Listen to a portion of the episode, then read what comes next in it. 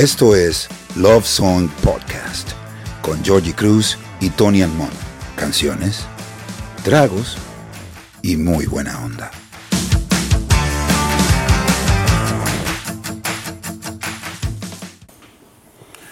Es de manejo popular que las versiones o los covers nunca son mejores que las originales. El merengue de los 80 es como una excepción de la regla. ¿Por qué tú lo crees? Yo creo que había una intención diferente. Hay, hay, un- hay- hay algo que ocurre en los 80 donde los arreglistas se van un poquito más lejos. Y yo escucho mucha influencia de Stevie Wonder. Uh, te fuiste la onda. eh. Pero verdad, la delicadeza que ellos tienen en separar por capas una serie de sonidos, juntarlos todos y dar ese arreglo, con, por ejemplo, con lo que hacían con las trompetas en esa época. Los metales. Me da mucho Stevie Wonder en ese sentido. Tú no vas a escuchar Stevie Wonder ahí, pero van a decir, oye, ¿qué está haciendo este tipo? Vamos a robarlo un poquito. eh, perdón, no robarlo, a tomarle prestado. sea, o sea que no se copia, se hacen homenaje. Bueno, Así que, cama y mesa, cama y mesa. le digo. Fuego.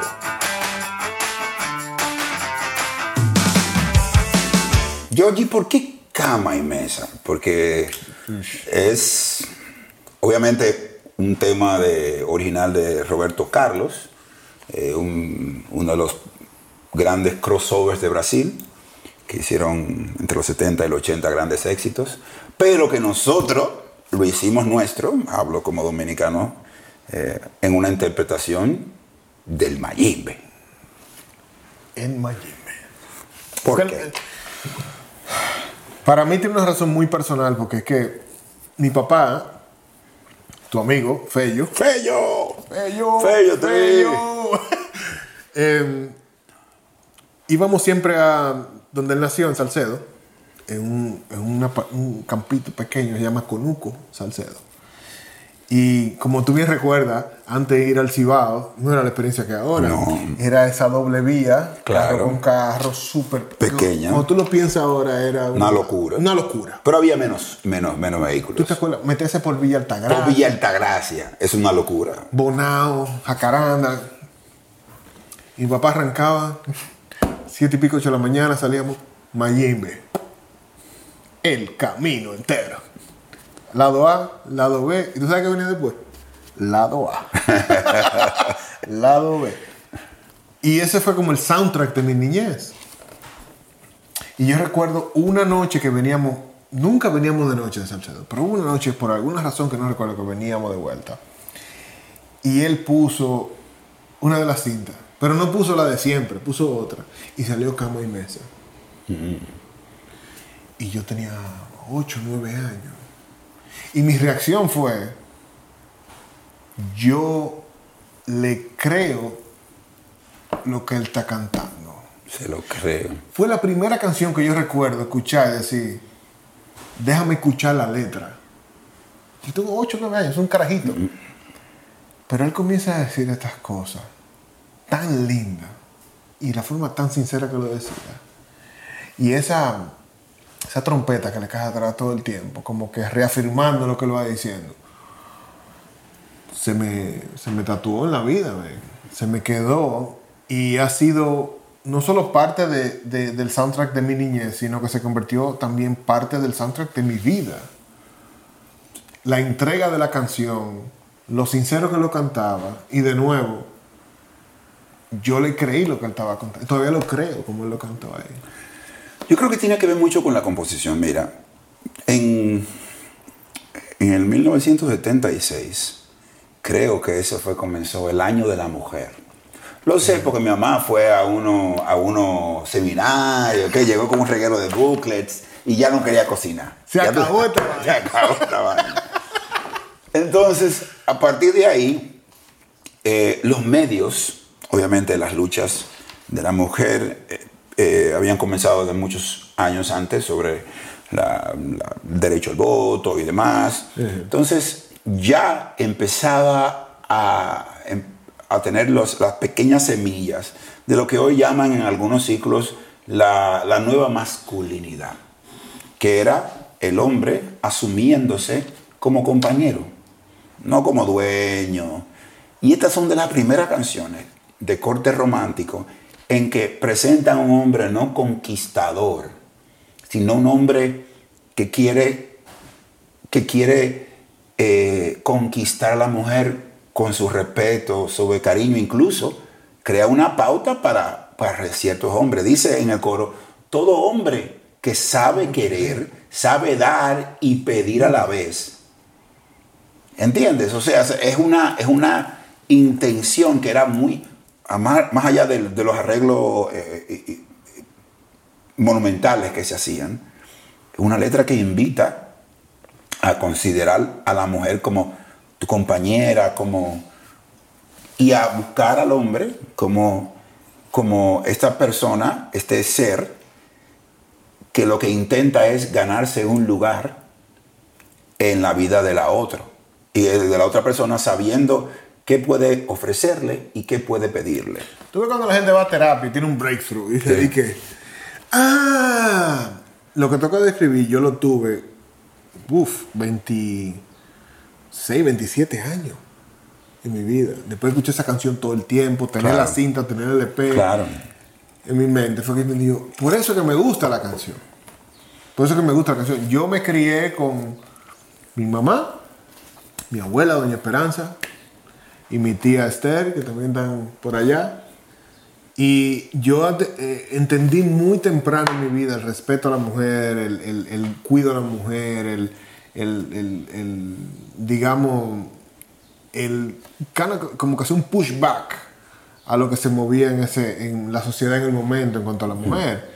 Por eso, eh, todavía la fecha, o sea, escuché una canción de, de, para mí que, espero no sonar muy snob, pero una canción para mí que denigra a la mujer de comienzo a fin, sin un contexto social una cosa, una canción de hip hop que yo sé que este tipo viene del Bronx, de este lugar, que él dice esto, pero no tú entiendes dónde él viene. Pero una canción que es gratuita, de, Exacto. de, de, yo aplasto a la mujer, yo no, no voy. No voy.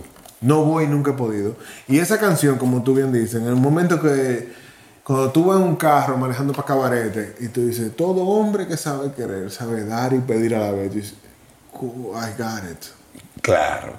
De hecho, uno de, las, de los coqueteos, pues no un coqueteo, una declaración a la franca, es el título. Cama y mesa. Cama y mesa. Es un momento en donde las parejas comparten y deben comunicarse y deben eh, entenderse.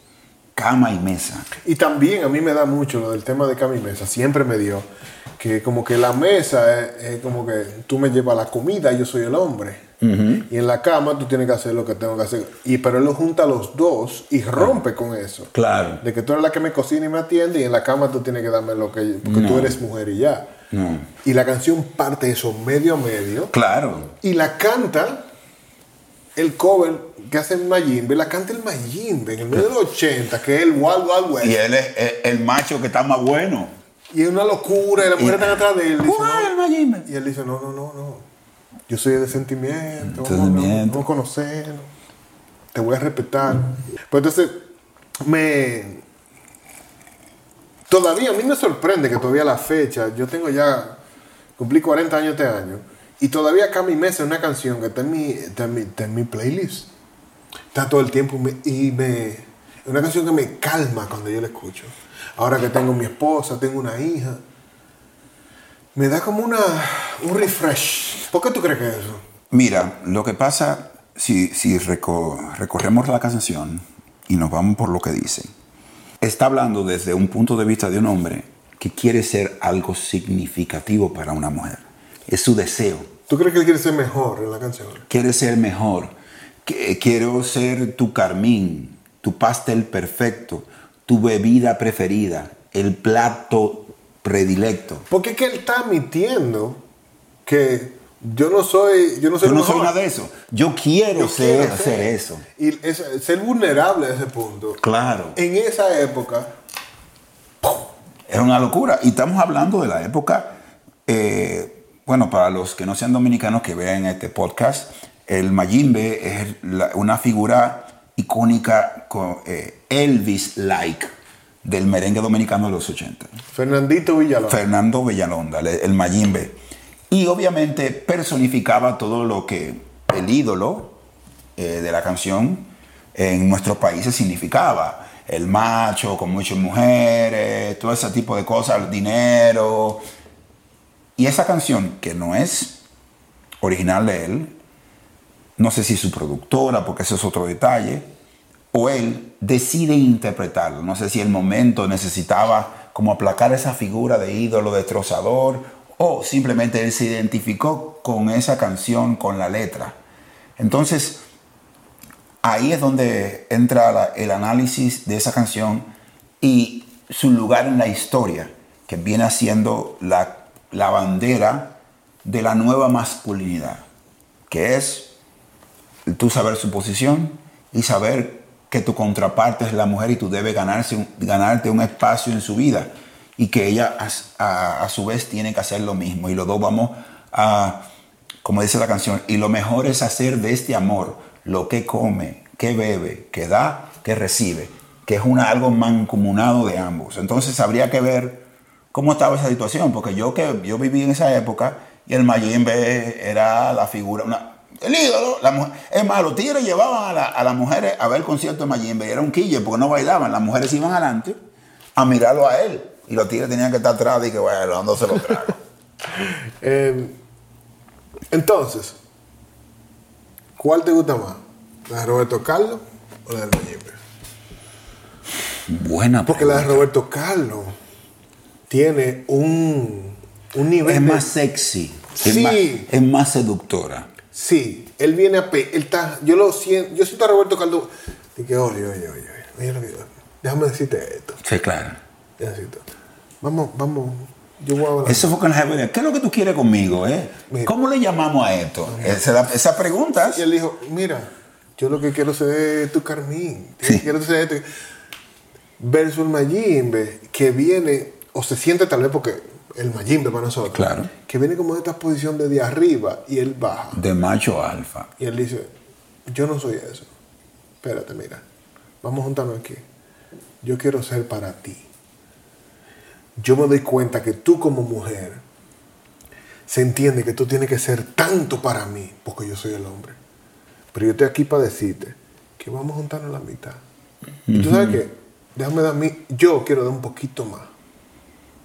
¿No? Y, y- relax. y es importante eh, hablar en el momento histórico que eso sucede. Eh, eh, que- que una- eso, es lo que, eso es lo que me llama más la atención de, de todo esto. Porque cuando uno oye esa canción, era una canción, uno la tarareaba, el Mayimbe era el ídolo, pero cuando uno llega a cierta edad, uno revisita esas letras y tú entiendes lo loca que eran en ese momento. Yo me imagino cuando sale esa canción, hombre, que yo, yo tengo 40 años ahora. Y cuando yo tenía Hombre de pelo en pecho, cuando ya tenía- veneno. Cuando yo tenía 10, 12 años, yo veía hombres de 40 años y eran unos viejos. Un hombrero viejo. Eso cambió.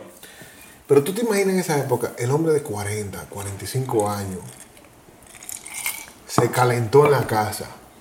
Dijo, voy a buscar unos cigarros, vengo ahora. Y volvió al otro día. Claro. y llega y dedica esa canción a su mujer pidiendo perdón. Yo me imagino que eso ocurrió muchas veces, de que mira, ya, voy a cambiar. Voy a cambiar. Déjame ponerte el LP aquí o la- el cassette y déjame... Porque yo no puedo pensar otra canción de la época que pueda decir también que lo otro. No hay otra canción para la época, para la gente de esa edad, que diga más perdón. Sí, es, es Sí, tú, básicamente... tú puedes escuchar ese momento, perdóname. No, no, no, y tú puedes poner esa, yo cojo esa. No, claro, porque Porque es que yo quiero ser. Cuando nosotros hacemos proyectos, nosotros que trabajamos en, somos eh, trabajadores informales, eh, u- u- eh, normalmente utilizamos la necesidad de- del, del patrocinador y utilizamos un, un elemento que llamamos la carta de intención. Sí. Exacto, esto es lo que yo quiero hacer.